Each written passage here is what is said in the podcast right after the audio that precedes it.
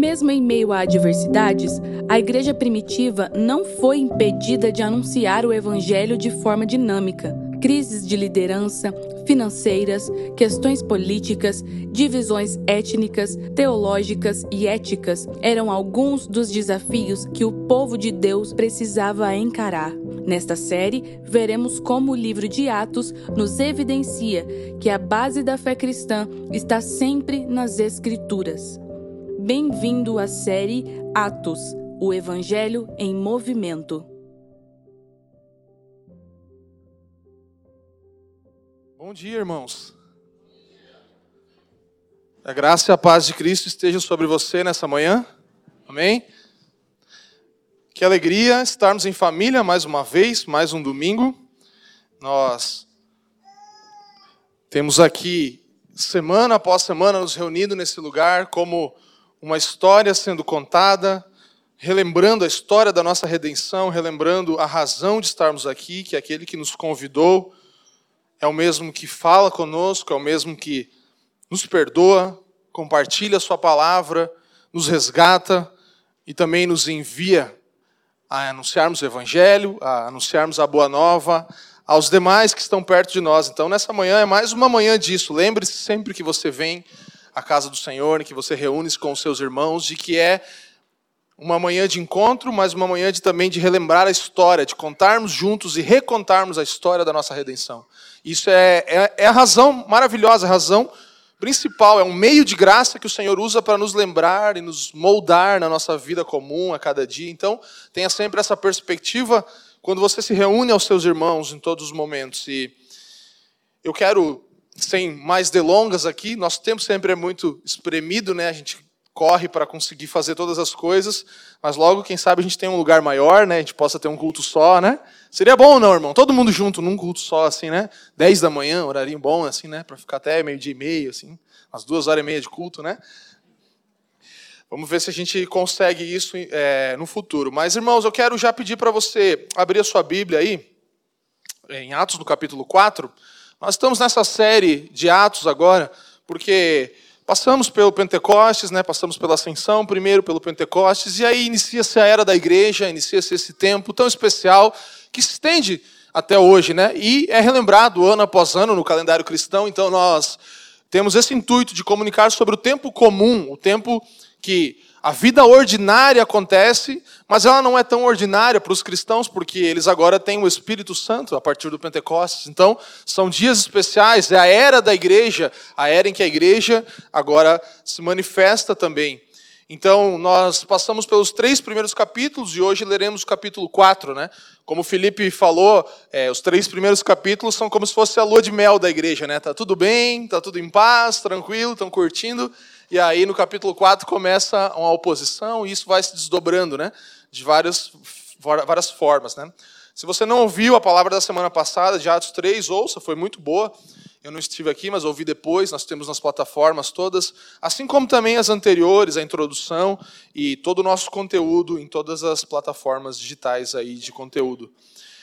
Vamos lá, Atos 4, Abra sua Bíblia em Atos no capítulo 4, se você já tem ela aí. Desliga o seu celular, se você puder botar no modo silencioso, alguma coisa assim, para você não se distrair nessa leitura, que é, mais uma vez, uma leitura longa, né?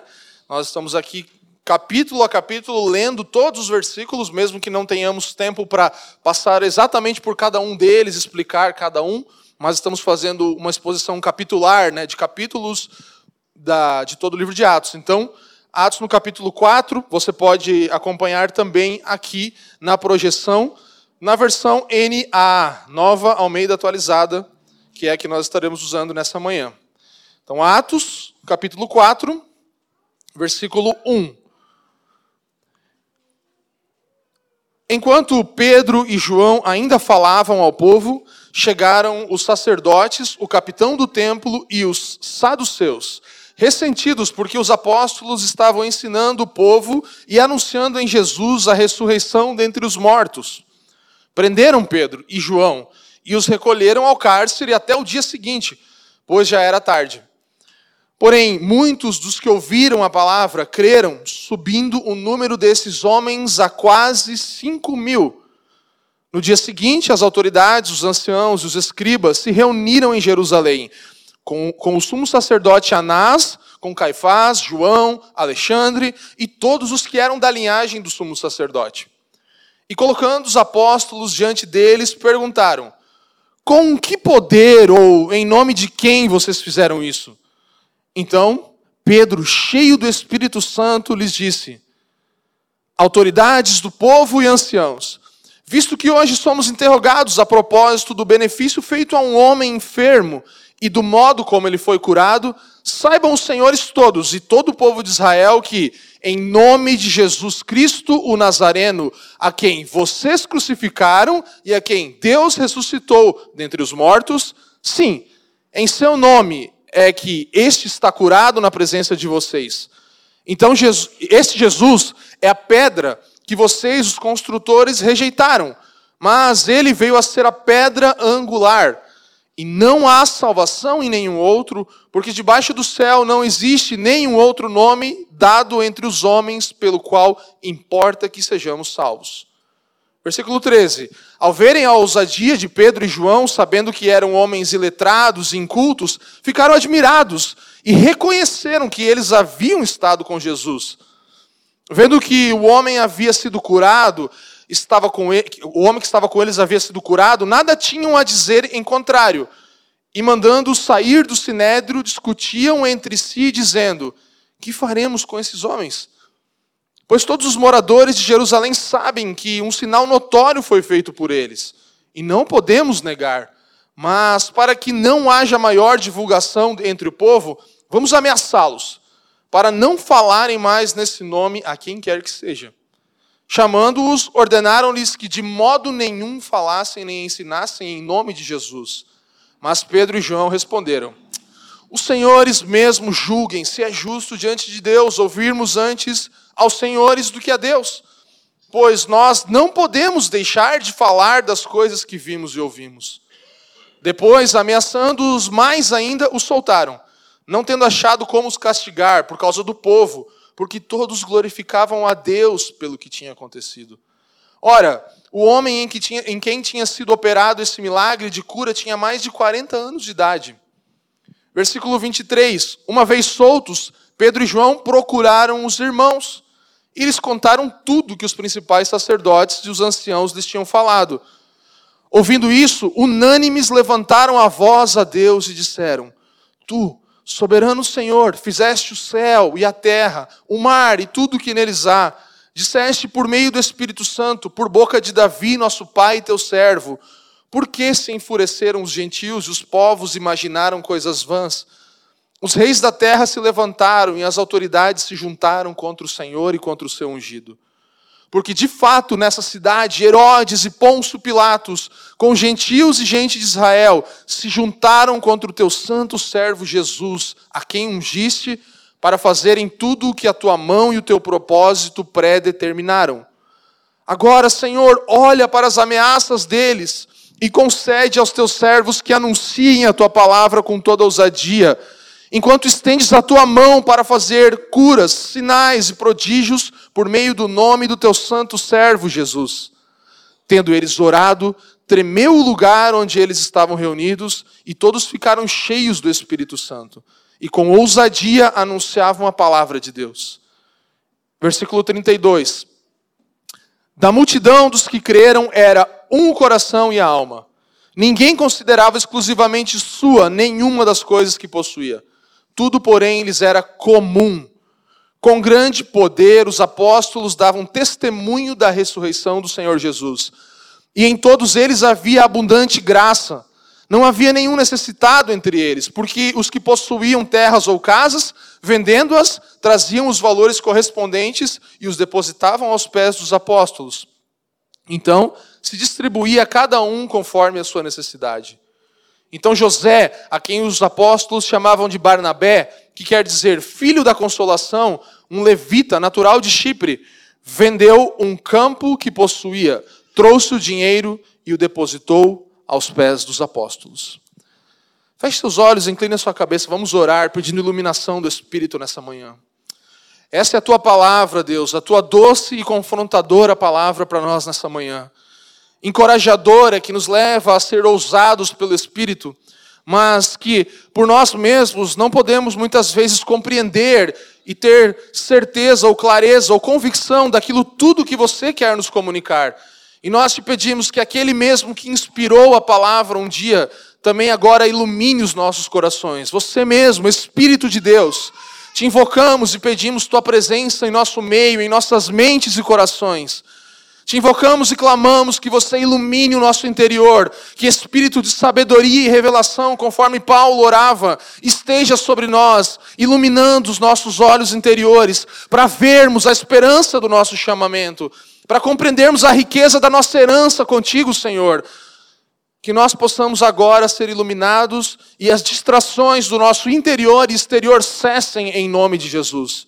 E assim possamos ouvir e praticar aquilo que ouvimos e compreendemos pelo teu Espírito nessa manhã. Somos gratos em nome do teu Filho Jesus, nosso Salvador. Amém. Amém, irmãos. Então, um longo texto, mais uma vez, como já falamos, né? São aí 37 versículos que você é encorajado a ler em casa, meditar em cada um deles, use essa próxima semana, ou se você tem feito essa leitura já leu então essa semana que passou também, mas sempre esteja antenado com aquilo que estamos comunicando aqui, você já sabe que cada vez é um capítulo, então aproveite de tudo o que esse texto tem e, e, e pode nutrir você. Mas eu quero nessa manhã rapidamente aqui falar sobre convicção. Eu percebo que essa porção da Escritura trata muito sobre convicção. Então, ainda que ao mesmo tempo nós temos sim também a oposição, nós temos convicção por parte dos irmãos, por parte da nova igreja que nasce aqui, que agora se espalha por toda a terra. Então, aqui nós temos a continuidade. Atos é isso, a continuidade da história de Jesus. À medida que os primeiros cristãos dão testemunho de Cristo pelo Espírito, agora nós percebemos também a rejeição, que antes era Cristo, mas uma rejeição que foi frustrada, porque, afinal de contas, Cristo ressuscitou. E agora a mesma tentativa de frustrar e calar aqueles que são a testemunha de Jesus se manifesta. Todos aqueles que proclamam as boas novas são, de alguma forma, tentados ser, tentam silenciar esses irmãos e essas pessoas. Então, tenha em mente, irmão, que nós estamos falando aqui, o subtítulo dessa série é O Evangelho em Movimento. Então, por toda a carta, por todas as partes e versículos que nós viajamos e passamos aqui, nós devemos ter esse senso de movimento do Evangelho sempre. Então, em Atos, nós percebemos que Jerusalém, Samaria, Judéia, confins da terra, é o caminho do Evangelho. E esse movimento do Evangelho é visível em cada capítulo, em cada porção. Essa convicção que o Espírito traz é visível no caminhar dos discípulos, no caminhar da igreja aqui. Então, essa, esse é o senso que nós precisamos ter ao ler Atos movimento do Evangelho. O evangelho se movimentando, o evangelho andando. A intenção de Lucas aqui parece que é de fazer que boa parte de Atos sim seja um modelo para a igreja em todos os tempos. Mas diferente do que nós pensamos, não são os pormenores que Lucas quer que nós aprendamos, mas sim esse espírito do, de Atos, esse espírito da igreja, esse espírito em que tudo acontece, esse ambiente, esse coração que há na igreja. Então, não necessariamente pormenores. Nós vemos aqui. É, aqui. Nós vemos aqui isso, irmãos, um, um, crescimento triunfante, alegre e progressivo do Evangelho no mundo gentil. Com o poder do Espírito Santo alcançando e transformando vidas e comunidades locais, tendo uma expansão geográfica como consequência. Então, nós percebemos aqui o movimento do evangelho dessa forma, de forma alegre, triunfante. O evangelho é anunciado no mundo gentil e o poder do Espírito faz com que isso seja potencializado. Primeiro alcançando vidas localmente, em Jerusalém, e depois isso se expande. O crescimento natural da igreja acontece a partir desse lugar. Então, o que é narrado e descrito aqui em Atos não é normativo, não são normas de que nós devemos ser a igreja de Atos, a menos que sejam coisas que estejam explicitamente é, ordenadas. Isso vale para toda a Escritura. Só aquilo que é explicitamente ordenado é que deve ser repetido. Então, por exemplo, Você tem ceia e batismo. Nós temos ordenanças, que são esses sacramentos da ceia, do batismo e outros também, mas não sabemos exatamente com que frequência a igreja deve ou não cear. Nós entendemos que todas as vezes que estiverem reunidos em nome de Jesus. Então podem cear. É, o batismo deve ser feito desse jeito ou daquele jeito. Não temos certeza ou clareza, mas há uma ordem para o batismo. Então, é, nós só podemos tomar como normativo aquilo que está claramente explicitado de que deve ser feito. E o jeito, às vezes, pode mudar. Então, por isso que eu, eu, entendo e compreendo aqui que o ambiente de Atos é o principal que nós devemos imitar. O espírito, o espírito no qual eles se moveram como igreja deve ser o que nos move hoje. É, na atuação, como povo de Deus, que cabe a nós, nós fazemos a nossa parte. E nós também deixamos que Deus faça parte dele. Nós estamos abertos ao movimento de Deus, aos dons, ao manifestar dele de todas as formas que ele quiser, como a oração dos apóstolos aqui é feita. Dá-nos poder para nos movermos, mas também estende a tua mão para que sinais sejam feitos. Então nós cremos nisso. Nós cremos que a atuação da igreja tem o seu papel de se movimentar nesse movimento do evangelho e Deus com sua mão, segundo a sua vontade, conduz também o sobrenatural no meio da igreja. Então, é, o objetivo dessa carta é isso, é comunicar esse espírito pelo qual a igreja deve se mover. Mas também, nessa porção especificamente, eu tracei uma ideia do que nós queremos nessa manhã, que é aprender com os primeiros cristãos, observar primeiro e aprender com os primeiros cristãos a ter uma atitude de convicção ousada em nossa apologética, ou seja, defesa da fé. Foi isso que Pedro fez ali diante do Sinédrio. Ele defendeu a sua fé de forma ousada e convicta e também na vida de oração e também na prática cristã. Então, diga comigo, apologética, vida de oração, prática cristã. É nessas coisas que nós percebemos que é necessário ousadia e convicção, já que agora o mesmo Espírito habita em nós e nos capacita a tais tarefas, a cumprir com convicção as tarefas de testemunhar da nossa fé, defender nossa fé, de orar fervorosamente e também de é, praticar a vida cristã comum no dia a dia. Então vamos começar, dentro dessa ideia de convicção que essa porção nos fornece, falando sobre a convicção na apologética, nos primeiros versículos. Nós não teremos como passar por todos e lê-los novamente, mas se você tem a sua Bíblia aberta aí e pode ir passando pelos versículos conforme eu falo, você vai perceber essas verdades que eu vou citar aqui dos versículos 1 a 23 onde nós percebemos uma convicção na defesa da fé daqueles primeiros cristãos, representados aqui por Pedro. Então, já nos primeiros versículos do 1 a 3, o texto fala que os apóstolos estavam cheios do Espírito e convictos daquilo que haviam visto e ouvido. É assim que eles se movimentam. E o versículo 4 vai falar que havia uma expansão da igreja em Jerusalém, um crescimento. Eles já estavam ali em 5 mil irmãos reunidos naquele ambiente. Então tudo isso era confirmado por Deus com sinais, com mar maravilhas, milagres, coisas que manifestavam a aprovação de Deus para aquela igreja e que Deus estava de fato com eles. Mas isso faz com que os líderes não fiquem contentes, porque a oposição que se inicia, a primeira oposição à igreja aqui, é uma oposição religiosa. Depois nós teremos oposições étnicas, oposições políticas, vários tipos de oposições contra a igreja, mas aqui é religiosa, é no ambiente religioso em que eles estavam. Então, essa é a primeira oposição. E mesmo que os líderes não gostem disso e confrontem Pedro, Pedro ele reage aqui de forma convicta, convicção, mais uma vez, mostrando que o que eles haviam feito era contrário ao que Deus estava fazendo. Então ele vai falar: vocês crucificaram Jesus, a quem Deus ressuscitou. Vocês estão contrários ao plano de Deus aqui, mas também estão contribuindo ao plano de Deus ao mesmo tempo. Então eu reconheço isso, vejo que vocês estão aqui é, tentando defender aquilo que vocês creem. Então a ousadia de, de Pedro aqui faz com que eles olhem para ele e falem: realmente esse estava com Jesus, ele estava com Jesus. Versículos 13 e 14 vão nos mostrar isso. É uma tamanha convicção de que é inegável de que Pedro estava com Jesus. E aquele sinédrio fica sem muitas opções, então eles fazem o quê? partem para ameaça. Vamos ameaçá-los e tentar fazer eles ficarem quietos. Então eles abusam da autoridade, porque não havia do que é, como cumprir algo legal contra aquelas pessoas, e eles falam, vamos, vamos fazer eles ficarem, é, se sentirem ameaçados, para que nós não percamos a nossa autoridade como líderes aqui. E aí a resposta de Pedro qual é?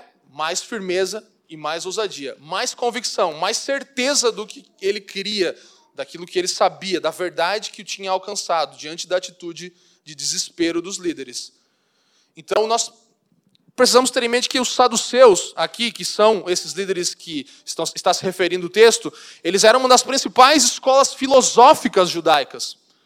Uma das principais escolas filosóficas judaicas eram os saduceus. E eles, por exemplo, não criam na ressurreição. Então, o pregar de um Cristo ressurreto era totalmente contrário ao que a escola deles ensinava, de que não havia ressurreição de mortos.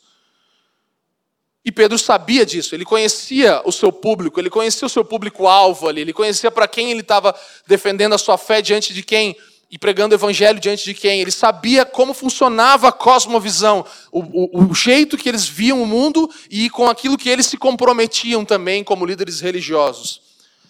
Sabe, isso aqui me faz pensar numa prática para nós hoje, dessa primeira parte, onde nós estamos falando sobre convicção na defesa da fé. Certa vez eu estava vindo aqui da família numa quarta-feira para minha casa e aí eu estava ouvindo umas estações de rádio, né? Fiquei, desliguei o Spotify e virei mais tiozão, né? Assim, vou, vou ouvir uma rádio.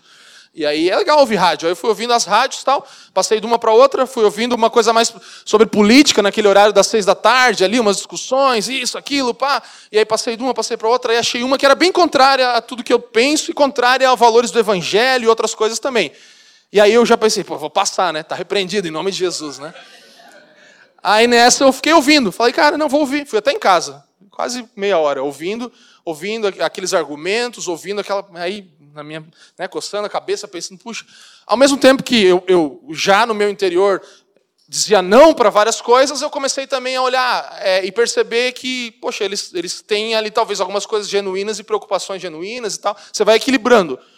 Mas a verdade é que nós, infelizmente, não temos muitas vezes o desejo de fazer esse exercício, de nos colocarmos no lugar da outra pessoa e perceber como ela enxerga o mundo.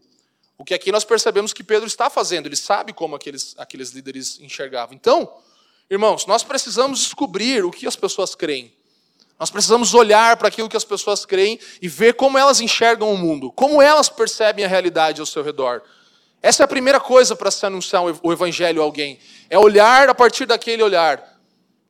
Você lembra do episódio da mulher samaritana em que Jesus ele vai e ele entra no contexto daquela situação toda. Ele entra ali e vê que ela está pegando água, ela está ali trabalhando, fazendo uma função, e ele, dentro daquele argumento, daquela situação, daquela, daquele contexto, começa a conversar com ela. E ela vai falando, e ele vai, não, sim, eu entendo.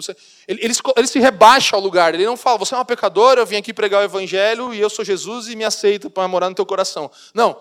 Ele, ele conversa, ele entra. E assim Jesus faz várias e várias vezes. E a gente não vai falar sobre elas, mas se você começar a ver o comportamento de Cristo, ele tem esse desejo de sempre estar ali ouvindo, olhando, sentando à mesa com pessoas que eram desprezadas, que ninguém, como judeu naquele tempo, se sentaria.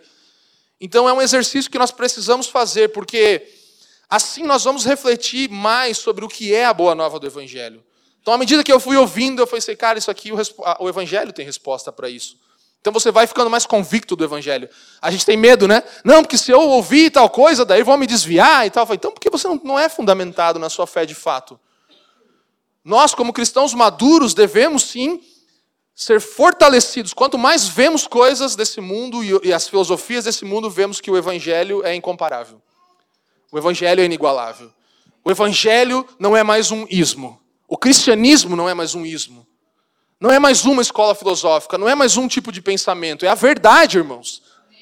E nós precisamos ouvir, nós precisamos ter compaixão, nós precisamos sentar e compreender os, os anseios, nós precisamos compreender o, o, a dor, os conflitos daqueles que estão envolvidos em tipos de pensamentos desse mundo, dessa era, que, que muitas vezes são construídos já há séculos, já há muito tempo, e nós precisamos sentar e ouvir, e assim chegar no coração dessas pessoas, chegar no coração delas ao invés de partir para uma acusação ou para um confronto, para um debate meramente intelectual ali.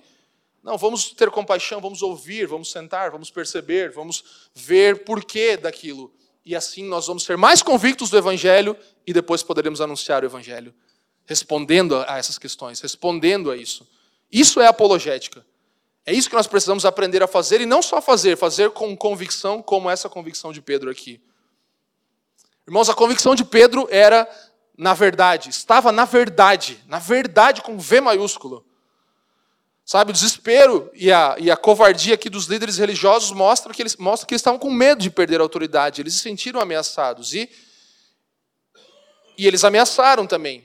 Então, se nós seguimos Jesus, nós precisamos ter essa convicção de que uma hora ou outra nós também seremos perseguidos, nós também seremos ameaçados ou hostilizados, se vivermos de acordo com o cristianismo genuíno. Se, de fato, absorvermos e, e, e, nos arraigarmos na realidade do Evangelho. Então, nós não vamos estar andando com o ritmo das demais escolas filosóficas. E um método que eu percebo aqui deles é, é simples, é basicamente isso: estar comprometido profundamente com o Evangelho e pregá-lo fielmente. É isso, é simples. Estar comprometido fielmente, completamente, profundamente no Evangelho e assim anunciá-lo fielmente também.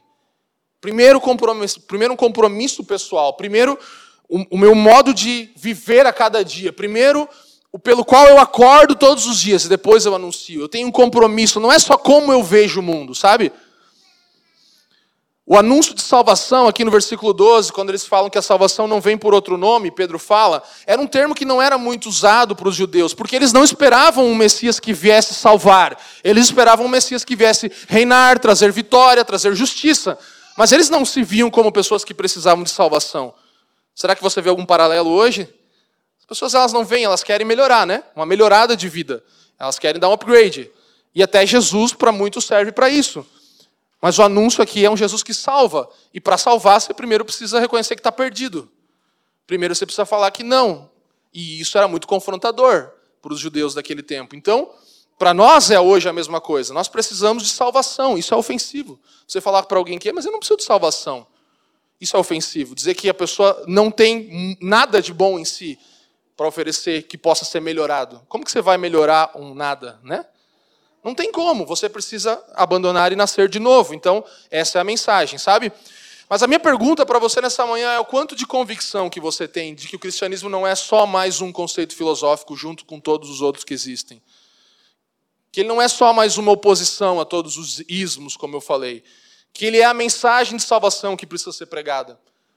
Eu percebo isso, sabe? Eu tenho pensado muito nisso, de que nos faltam nesses dias cristãos convictos de que carregam a única e verdadeira verdade que pode transformar o mundo. A gente entra nos debates como se nós fôssemos iguais. Ah, mas o cristianismo diz isso, mas e as outras, ah, legal, essa filosofia é boa, e a gente absorve algumas coisas, não entendendo que a nossa verdade é a maior, que ela está sobre todas e que ela tem o poder de transformar, ela tem o poder de fazer novas todas as coisas. Essa é a mensagem de salvação que precisa ser pregada, meus irmãos. Sabe, o ensino de Jesus era uma ameaça para eles, porque eles não acreditavam naquilo, no Cristo ressurreto, e porque isso estava ameaçando o meio deles de se salvarem e de continuarem ali sendo a referência de Deus na terra que é o que todas as, as, filosofias tratam também, tentam ser meios salvíficos, meios de nos salvar dessa realidade que estamos. Então, há sempre um conflito, e esse conflito continua hoje. Eu não sei se você tem acompanhado algumas notícias, mas algumas semanas atrás, uma igreja nos Estados Unidos, que é uma igreja que é muito né, está pregando aí um evangelho da prosperidade, palavra da fé e tudo isso.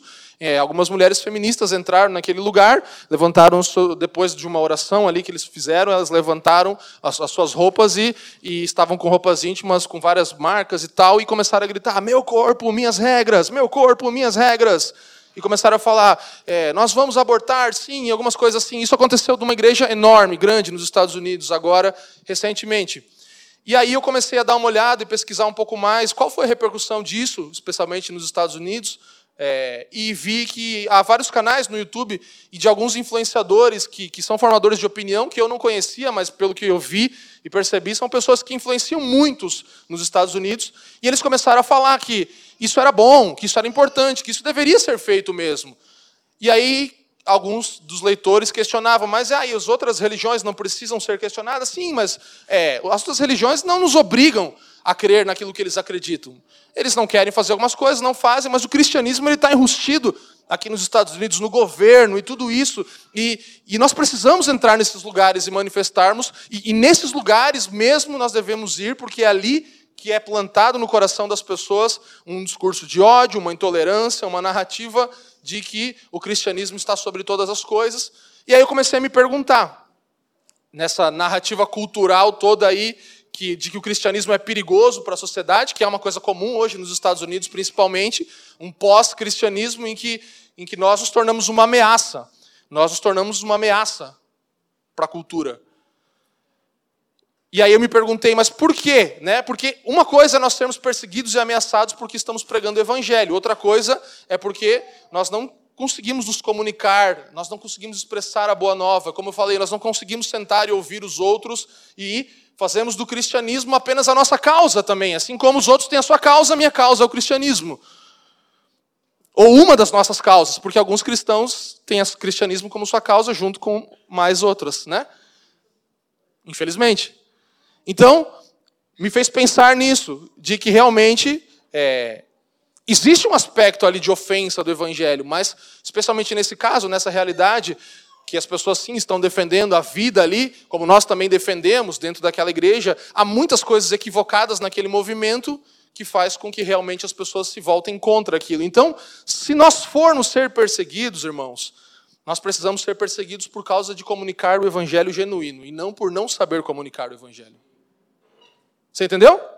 Se você for ser perseguido, você tem que ser perseguido por causa da mensagem do evangelho, da genuína, e não por não saber se comunicar. Não por não saber ouvir e falar, não por, por criar ali algo que é realmente hostil, sabe? Porque aqui, ao mesmo tempo que os cristãos primitivos eram perseguidos, eles também caíam na graça do povo. Tem duas coisas. Tem um paradoxo, eles eram perseguidos, mas caíam na graça do povo. Eles tinham a graça do povo ali. Eles tinham ali a aprovação dos irmãos. Poxa, que legal esses irmãos, mas, mas é difícil, é ruim para engolir. Mas, ao mesmo tempo, tinha a graça que eles tinham com o povo. Então, é essa, esse é o ambiente da igreja em Atos. E eu não vou falar mais sobre isso, mas é algo que eu tenho pensado muito, e a gente já pensou até em fazer uma série sobre a cosmovisão. O Leandro falou em várias palavras sobre o iluminismo, sobre o niilismo, sobre todas, o existencialismo e essas filosofias todas. Mas Infelizmente, eu queria que essa pergunta não deveria ser feita por um cristão, mas qual é a sua cosmovisão? Porque nós deveríamos ter uma coisa bem clara, que a nossa cosmovisão é bíblica cristã, que ela está baseada naquilo que o Evangelho é, que é aquilo que nós estamos contando domingo após domingo. Criação, queda, redenção, consumação. Esse é o plano perfeito de Deus. Nisso se encaixam todas as coisas. Deus criou tudo perfeitamente. O pecado afeta todas as coisas e a possibilidade de redenção em Cristo e um dia todas as coisas serão consumadas. É uma história em que tudo se encaixa para um cristão, mas na verdade muitos cristãos não sabem e não se movem dentro dessa realidade. Então pergunte para você mesmo nesses próximos dias, qual é a sua cosmovisão? Qual é o compromisso e orientação fundamental do seu coração? Para onde teu coração aponta todos os dias que você acorda? Com o que você se compromete? Com que discurso? Com que verdades? Com que mentiras você se compromete? Quais são os pressupostos que guiam a sua vida e constituem sua realidade? Quais são os pressupostos que fazem você ir trabalhar todos os dias? Fazem você ter a sua família e viver com ela ou não estar com ela? O que constitui a sua realidade? O que é real para você? Qual é o fundamento sobre o qual você vive, se move e existe? Porque a Bíblia ensina que nós devemos viver, nos mover e existir sobre o fundamento, mas sobre qual você se move? Sobre o qual você vive, sobre o qual fundamento você existe. Sabe? É, é, é algo para que nós possamos meditar, porque infelizmente nós, como cristãos, muitas vezes estamos nos movendo debaixo de compromissos que não são os compromissos do Evangelho, em primeiro lugar. Medite sobre isso, pense. Vamos avançar. Convicção na vida de oração. Diga comigo, convicção, convicção. na vida de oração. Então, primeiro, nós vemos uma convicção aqui na apologética, na defesa da fé daqueles primeiros cristãos diante da primeira, do, do, do, primeiro confronto que eles têm. E agora nós vemos uma oração maravilhosa, que é uma oração convicta. Então, a vida de oração precisa ser convicta. Nós precisamos ter convicção quando oramos e como oramos e sempre que oramos. Em primeiro lugar, no versículo 23, o texto vai falar que Pedro e João procuraram os irmãos depois daquele, daquele confronto todo. E a resposta da igreja foi unanimidade em oração. Então eles procuraram os irmãos e juntos oraram. Duas coisas importantes, nós vamos falar sobre elas. E aqui nós temos uma oração clara, uma estrutura clara da oração. Em primeiro lugar, eles exaltam a soberania de Deus. Eles começam adorando aquele que estava no controle. Eles falam, o Criador dos céus e da terra e tal. E aí eles começam a citar as Escrituras e oram com base nelas, no Salmo 2. que se refere ao Cristo, ao Messias que viria e que governaria o mundo inteiro. E eles vão indo nessa estrutura, reconhecendo o plano de Deus perfeito. Eles falam sobre aquilo tudo que Deus já havia predeterminado que acontecesse. Então é uma oração, um modelo de oração muito bom. Eles levantam esse clamor do jeito certo. Eles não vão orar com o coração errado. Eles não vão murmurar diante do Senhor. Eles vão sabendo que quem Deus é, eles vão sabendo o que estava acontecendo, eles vão conhecendo as Escrituras e eles vão também clamando para que essa oportunidade não fosse perdida. Então eles não oram para mudança de circunstância, eles oram para mudança de perspectiva. Eles não oram para que aquilo mudasse, eles não, nenhum momento você vai ver na oração falando que eles parem de nos perseguir, Senhor. Não, nós estamos sendo perseguidos, agora nos dá ousadia para anunciar o Evangelho. Perspectiva. Paulo, em todas as suas orações, nas cartas, vai falar isso. Ele vai falar: que os olhos do coração de vocês sejam iluminados, que vocês possam compreender, que vocês entendam e, e, recebam, que o, que o homem interior de vocês seja fortalecido. Então, está passando por algo, todos estão passando por algo, eu e você estamos passando por algo. Nós podemos orar para mudança de circunstância ou podemos orar por mudança de perspectiva. Então, nós precisamos olhar, ter um olhar diferenciado. Nós precisamos levantar um clamor pedindo para Deus nos dar a oportunidade de ser usados por Ele no meio daquilo que passamos, sabe? Deus sinaliza e responde aqui ao povo as suas orações e, e, a ousadia, mais uma vez, toma o coração deles e o texto fala que eles vão anunciar ainda a palavra com maior intrepidez a partir daquele momento. Então é um momento bem aproveitado, é uma prova bem aproveitada. Cristãos cheios do Espírito Santo procuram a companhia dos irmãos em meio à tribulação. É isso que eles fazem em primeiro lugar. Eles vão acessar os irmãos deles. Então eles sim estavam possivelmente abalados também com aquilo. Eles eram homens, né? Assim como na alegria também devemos procurar os irmãos na tristeza. E a unidade faz com que juntos busquemos e adoremos a Deus em unanimidade. Então, o papel do cristão na sua aflição é buscar um outro cristão. Nós tivemos uma vez é, uma situação, nós estávamos aconselhando uma família e, e discipulando e tal, e aí nós ficamos sem ver aqueles irmãos por algumas semanas, algum tempo e tal, e eu já que percebemos, puxa, que estranho, eles estão se afastando e tal, não sei o quê. Você vai medindo, vai vendo, aí você marca e senta, e aí você vê que naquele tempo aquelas pessoas passaram, aquela família passou sozinha por tribulações na área de saúde, na área psicológica, em várias áreas, gerando traumas e coisas, e aqueles irmãos passaram por tudo aquilo sozinhos e só comunicaram no final, e aí nós oramos juntos, encorajamos e tal, e exortamos, e nós falamos: nunca mais faça isso. Nunca mais passe por aquilo que você está passando de sofrimento ou de alegria sozinho. Não faça mais isso. Você está privando a igreja de ser parte daquilo que você está passando. Nós tivemos situações já de irmãos do nosso meio que ah, estavam com contas atrasadas, conta de luz, aluguel e a bola de neve aumentando e tal. E aí um dia alguém descobriu que os caras estavam ferrados. E aí a gente vai falar, irmão, por que você não contou? Se fosse um aluguel, a gente juntava e pagava. Agora é dez, irmão. Como é que nós vamos resolver esse negócio, cara? Só piorou aquela feridinha que fala, não, vai sarar. Daí vê, virou um câncer já. E agora? Agora é só arrancar fora. Então, assim, não prive os irmãos. É, é isso que o texto está falando isso. É bem simples ali, mas ele fala, o texto fala que eles foram procurar os irmãos. Eles foram estar com os irmãos e os irmãos unanimemente oraram ao Senhor juntos ali. Então, gente, irmãos, precisa de gente. Amém? Paulo Borges Jr. nos ensina sempre, e a gente usa isso direto, que não pode faltar tudo, só não pode faltar o quê? Irmão. Pode faltar tudo, só não pode faltar irmão. Se você não tiver nada, mas se tiver irmão, você vai ter tudo.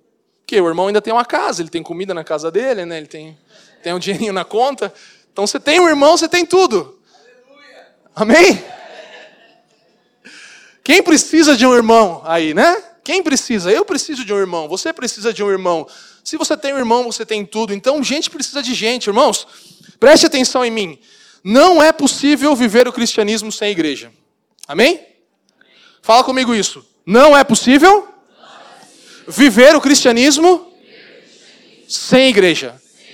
Já falei aqui, nós sempre falamos, não tem essa de, ah, eu sou a igreja. Não, você não é nada. Nós somos a igreja. Amém? Então não tem cristianismo sem igreja, não tem cristianismo sem viver igreja. Na sua aflição, irmão, não fuja da igreja, busque a igreja. Tá bom? Essa família que eu compartilhei, eles é, é, são irmãos generosos, eles sempre deram do que é seu, receberam muitos, sempre recebem muitos irmãos e fazem isso e tal. E são pessoas que sabem compartilhar o bom, mas não souberam compartilhar o ruim naquele momento. Assim como tem irmão que só sabe compartilhar o ruim, né?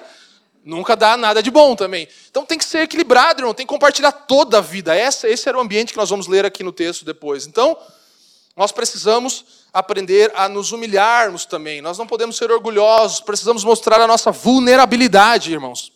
Preste atenção nisso. E aqui nós percebemos que orar era um reflexo daqueles irmãos em quase todas as circunstâncias. Nós vemos que eles vão sempre orar.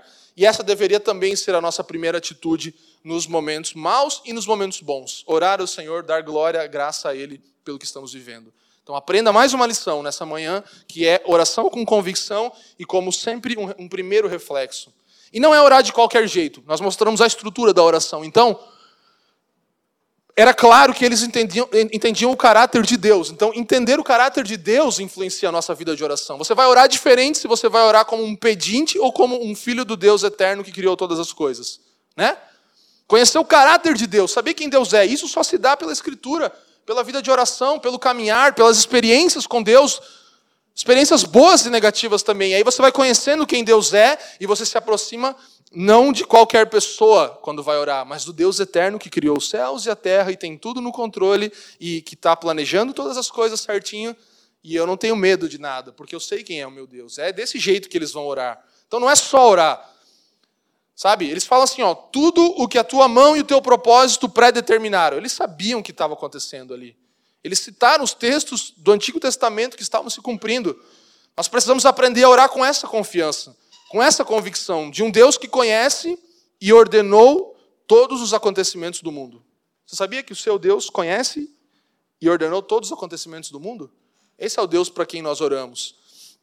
Albert Moller, no seu comentário, vai falar que nós devemos orar com a mesma ousadia e confiança na soberania de Deus, como esses irmãos fizeram.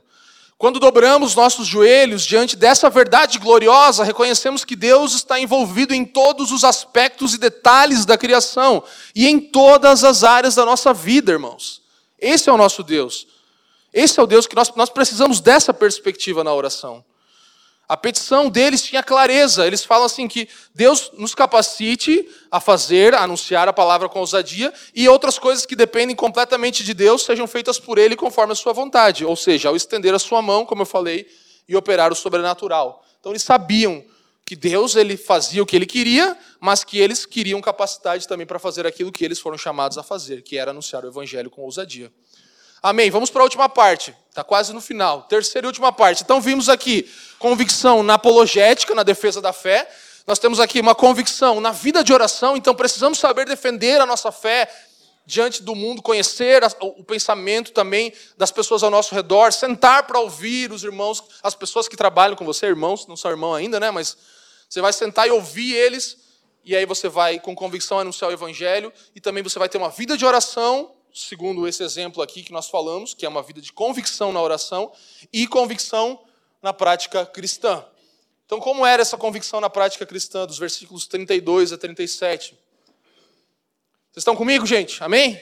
Então, a comunidade tinha o mesmo coração e o mesmo sentimento. Eles tinham convicção de que eles eram um. Eles tinham tudo em comum. Versículo 32 vai falar junto com isso que eu falei agora. Então, tinha tudo em comum o que fazia deles um testemunho poderosíssimo da ressurreição de Jesus. Então, eles testemunhavam de fato o que é a ressurreição de Cristo, aquilo que Cristo tinha conquistado por eles. Eles eram um testemunho real e poderoso da ressurreição de Cristo. Não era só a mensagem que eles pregavam, era o que eles eram. Eles se tornaram só aquilo por causa de Cristo e da sua morte e ressurreição. Entende? Isso é o compromisso da vida. É não só pregar uma mensagem. Ah, mas eu prego o evangelho. Mas você está tá entranhado em você, você vive isso, você tem isso como sua base de fé e como aquilo que te conduz na sua vida,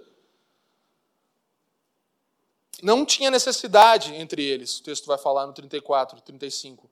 Porque os que tinham mais supriam os que tinham que tinham mais supriam os que tinham menos. Então eles faziam isso. E aí Lucas destaca Barnabé aqui como um exemplo de altruísmo. Era seu nome Barnabé, né? Natural de Chipre. Ninguém conhece essa música aí. Só eu. O primeiro culto também foi assim. Sabe, eu tava, quando eu estava preparando essa palavra, eu lembrei de algo. Eu, eu a gente foi para os Estados Unidos, lá no, na casa de uns amigos nossos, Adriel e Miriam, e eles têm dois filhos adolescentes, e um deles é o Elijah, um menino que tem 15 a 16 anos agora. Ele pratica vários esportes. E nós levamos eles algumas vezes para treinamentos e também para competições. E aí era inverno e as competições, ele fazia vários esportes, ele pratica, e futebol americano e tudo, mas também atletismo, porque era inverno. Então, no inverno, eles estavam correndo tal, e vários tipos de, de corrida ali, de atletismo, é, corridas mais de curta distância, de longa distância e tal. E aí tinha uma corrida de bastão. Eu lembrei disso enquanto a gente estava falando aqui. E nessa corrida de, de bastão, é, você sabe como funciona. Um corredor vai, corre, entrega para o outro bastão, vai, corre, entrega para o outro. E ele correu naquele circuito umas duas vezes, eu acho. Só que o Elijah ele é um atleta que ele é um, acima da média dele, assim, ele, ele compete com alunos mais velhos, e aí ele estava ali com a turma dele, então a galerinha corria um pouco mais devagar. E ele corria pra caramba rapidão, e aí o segundo menino pegava e ia mais devagar. E aí ele pegava de novo, na hora que ele pegava, ele completava aquilo que o outro tinha perdido, né? E fazia isso. E aí eu comecei a pensar, enquanto a gente estava aqui, que o cristianismo, é, ele não é um, um esporte individual, não é uma modalidade individual, ele é uma, uma modalidade de equipe mesmo. É isso que é o cristianismo, isso é que é ter tudo em comum, que é andar junto com alguém.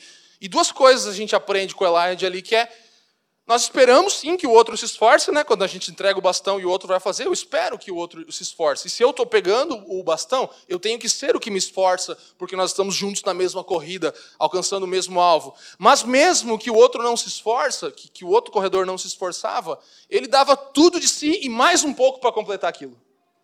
Esse é o sentimento deles aqui. Então, mesmo que o outro não consegue, ele é mais fraco, ele não vai, mas eu vou correr por ele mais dois, entendeu? Esse é o sentimento. Não é individualismo, é um esporte em equipe, é uma, uma vida em equipe, é um time que nós devemos viver como igreja. Mesmo que os outros não tenham o mesmo ritmo que a gente, mesmo que eles não tenham a mesma pegada, você vai tentar, você vai se esforçar. E é papel de todo cristão pegar o bastão quando está na sua mão. Então, a igreja aqui é a comunidade que Deus sempre sonhou, que ele sempre planejou. O povo da aliança de Deus está se tornando cada vez mais realidade. Israel e a igreja se juntam, formam um só povo. E Jeremias 32, Ezequiel, no capítulo 11, são textos que vão falar: Eu lhes darei um só coração e um só sentimento. O que, que acontece agora? Qual é o testemunho desses irmãos da primeira igreja? Que eles tinham um só coração e um só sentimento. Então o plano de Deus estava se cumprindo, que era desde sempre, agora de forma plena na igreja também, junto com Israel.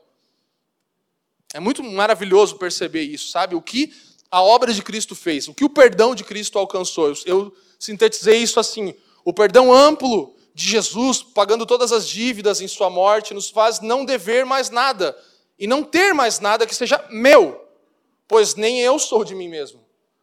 Tudo é dele, tudo é do corpo, tudo é nosso.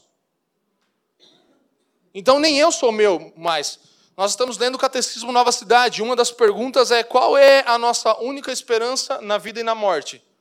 E a resposta é que não somos de nós mesmos, mas pertencemos de corpo e alma, na vida e na morte, a Deus e ao nosso Salvador Jesus Cristo. Não somos mais de nós mesmos. Romanos vai falar isso no capítulo 14, porque nenhum de nós vive para si, e nenhum de nós morre para si. Porque se vivemos para o Senhor, se morremos para o Senhor, morremos. De sorte que, ou vivamos ou morramos, somos do Senhor. E se somos do Senhor, somos um do outro. É isso que nós aprendemos aqui com uma vida de convicção na prática cristã. Realmente, irmãos, nós deveríamos viver assim. Tudo o que está em nossas mãos à disposição do outro. Não é meu carro, é o meu carro a serviço da igreja.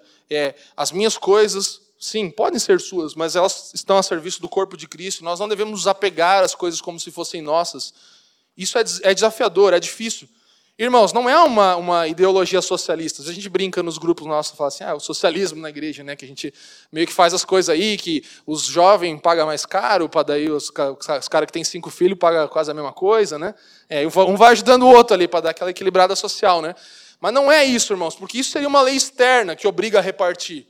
Aqui o texto está falando de um coração que move aqueles irmãos a fazer daquele jeito. Não é imposição externa. Isso está bem claro, inclusive com o que nós vamos ver na semana que vem, que é Ananias e Safira. Porque eles também vendem o terreno. Porque todo mundo estava fazendo, eles entraram na moda, só que daí eles fizeram o quê? Com o coração errado. Eles nem precisavam ter vendido o terreno. Nós vamos ver semana que vem. Eles não precisavam ter feito aquilo, mas eles viram que a galera estava na pegada. Vamos vender, vamos vender também. Mas daí a gente. Aí começou a esteira. Então aí, você percebe que nós não podemos fazer por coisas externas. Ananias e Safira são um contraponto de Barnabé. Barnabé vendeu o terreno aqui, Barnabé deu para os pobres aquilo que ele tinha ali, e não está falando também, irmão, que você tem que vender. Aqui está falando de irmãos que tinham terrenos e tal, tinham coisas. Eu nem teria nem o que vender. Às vezes a gente fala assim, até venderia, né?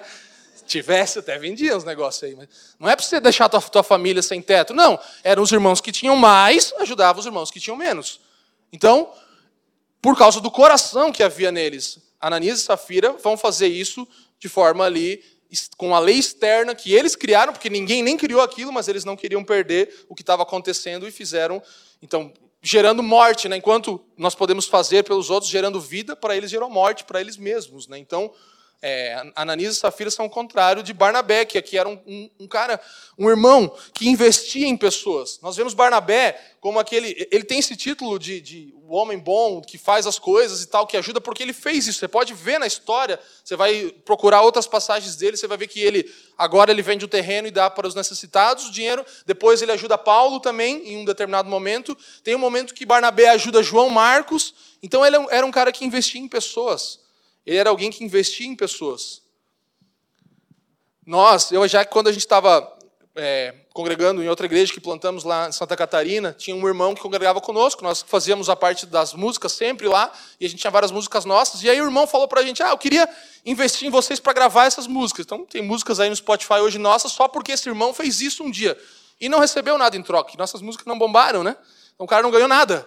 Mas ele investiu, entendeu? Eu lembrei disso, falei, cara, a Cultivar e Guardar, a gente fez um projeto de financiamento coletivo de duzentas e poucas pessoas do Brasil inteiro, irmãos, e de outros lugares do, do mundo até. Entraram e falaram, cara, eu acredito no que essa pessoa, do que esse casal está fazendo, e eu vou investir nesse negócio. Vários irmãos daqui fizeram isso. Isso é maravilhoso, olha, olha que lindo que é. E cada um aqui teria testemunhos para falar de pessoas que já investiram. E eu e a Jaque temos esse costume, tentamos fazer isso também, assim como os irmãos aqui. Pô, tem alguém começando uma empresa, ah, eu vou fazer uma logo para a pessoa, vou criar um negócio, vou ajudar ela a fazer um plano, vou investir, seja tempo, seja dinheiro ou seja energia. Porque eu não estou investindo nele, eu estou investindo em nós. Certo? Esse é o coração. Esse é o coração. São oportunidades de nós provarmos o que a gente sempre fala, que nós somos livres de nós mesmos, né? A igreja nos livra de nós mesmos. Então essa é a oportunidade de provar isso, de investir, de falar, cara, eu vou investir, eu vou acreditar, eu vou junto, mesmo que não dá nada, mas só é, o, o fazer, o estar junto, o construir junto é o que é maravilhoso. A gente estava falando isso com um casal que vai casar, agora fala, cara, a gente não tem isso, muita coisa, está falando, mas o construir junto é o legal, o fazer juntos. E nós somos essa grande família. Então, é, investir tempo, dinheiro e energia no nós. No nós. Albert Moller Jr., eh, aqui na última citação, fala assim: a comunhão visível dos crentes uns com os outros é uma das maneiras pelas quais nossa fé em Jesus é manifestada para o mundo. A gente sempre fala isso no Partir do Pão aqui, quando recebemos novos membros. Essa é a manifestação do que é ser família para o mundo. Nós não podemos falhar nisso, irmãos. Jesus é manifestado para o mundo desse jeito. Então, ser cristão significa viver em união com Deus por meio de Cristo e em união com o povo de Deus, a igreja. União com Deus por meio de Cristo e união com o próximo, a igreja. Esses primeiros cristãos constituem um retrato ideal de como a igreja deve ser, de como uma congregação deve abordar sua missão e de como os membros de uma igreja devem se relacionar uns com os outros. É isso. Eles mostram isso, um retrato de como a igreja deve ser, de como uma congregação deve abordar sua missão e de como os membros da igreja devem se relacionar uns com os outros, compartilhando, tendo tudo em comum. Então, eu concluo essa, essa manhã te encorajando a ser um homem, uma mulher de convicção. Ser uma pessoa de convicção, um cristão convicto. Afinal, o mesmo Espírito está sobre você e sobre mim. O Espírito habita em nós, nós temos ele, nós estamos cheios do Espírito.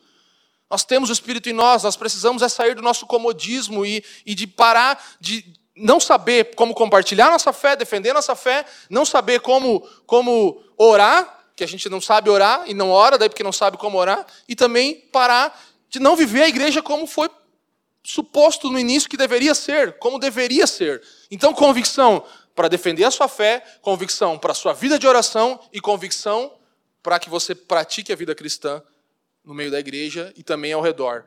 Sabe, nós precisamos disso, irmãos, que o Evangelho governe todo o nosso viver, amém? Que o Evangelho governe todo o nosso viver. A gente fala isso toda hora, que ele determine a crença que você tem e controle o seu comportamento. Se comporte como alguém que tem a cosmovisão cristã bíblica, que esse é, é nisso que você vive, se move e existe. Sabe? Nós precisamos expressar é, nos, nas nossas orações, manifestar no nosso testemunho, nas nossas palavras nas nossas atitudes esse tipo de comportamento e essa convicção.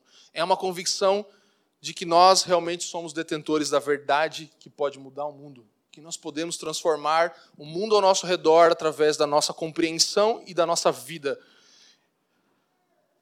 E eu sintetizei tudo isso nessa citação final que é: nós temos o Espírito Santo em nós, estamos vivendo a era da igreja que sejamos convictos ao anunciar o Evangelho, seja defendendo nossa fé com palavras, orando unânime e fervorosamente com nossos irmãos, ou vivendo e compartilhando nossos dias e tudo o que temos como comunidade cristã. É isso que nós somos chamados a viver. E qual é essa convicção? O que motiva essa convicção? Só é convicto quem sabe daquilo que carrega, quem sabe como foi alcançado, quem sabe da onde foi tirado e aonde foi plantado, do reino das trevas para o reino do Filho do seu amor. Um reino maravilhoso. Isso nos dá convicção. A convicção que nós precisamos ter é de que nós temos a verdade que homens e mulheres precisam ouvir. Essa é a convicção que eu e você precisamos ter. Nós somos detentores de uma mensagem que todas as pessoas que você encontrar amanhã precisam ouvir. Mas você não vai empurrar a língua goela abaixo. Você vai sentar, você vai ouvi-las. Você vai perceber como elas enxergam o mundo. Você vai amá-las, você vai se preocupar com o coração delas, com as crises delas. E aí você vai ver, nossa, o meu que eu tenho mesmo é muito bom e vai responder as perguntas dessa pessoa. E aí você compartilha. E aí você vai orar diante do Senhor, você não vai orar como um pedinte, você vai orar como alguém que sabe que você está orando diante do Criador de todas as coisas e que você está passando faz parte do plano dele para aquilo que está acontecendo. E aí você vai também viver a vida da igreja, não deixando de compartilhar suas coisas boas e também suas coisas ruins. Você vai viver como quem tem irmãos, não como quem é filho único. Que o unigênito era Cristo. Nós somos agora uma família de muitos filhos para a glória de Deus. Né? Os irmãos da música, para a gente cantar a última canção, eu gostaria de, de orar com vocês ainda mas tenha isso em mente, irmãos. Nós somos chamados a alcançar um nível mais profundo, sabe? Na nossa concordância uns com os outros do que é o que nos move, sabe? Nossos corações, eles precisam estar unidos quanto à nossa defesa de fé, a nossa vida de oração e a nossa prática cristã. Nós precisamos ter um mesmo coração e um mesmo sentimento. E isso, irmãos, é seguir Jesus na prática. Isso é seguir Jesus na prática. Isso é o evangelho em movimento. Obrigado por nos ouvir. A Família dos que Creem é uma igreja local em Curitiba comprometida com o Evangelho e a vida em comunidade. Para nos conhecer melhor e manter contato, acesse famíliadosquecreem.com.br.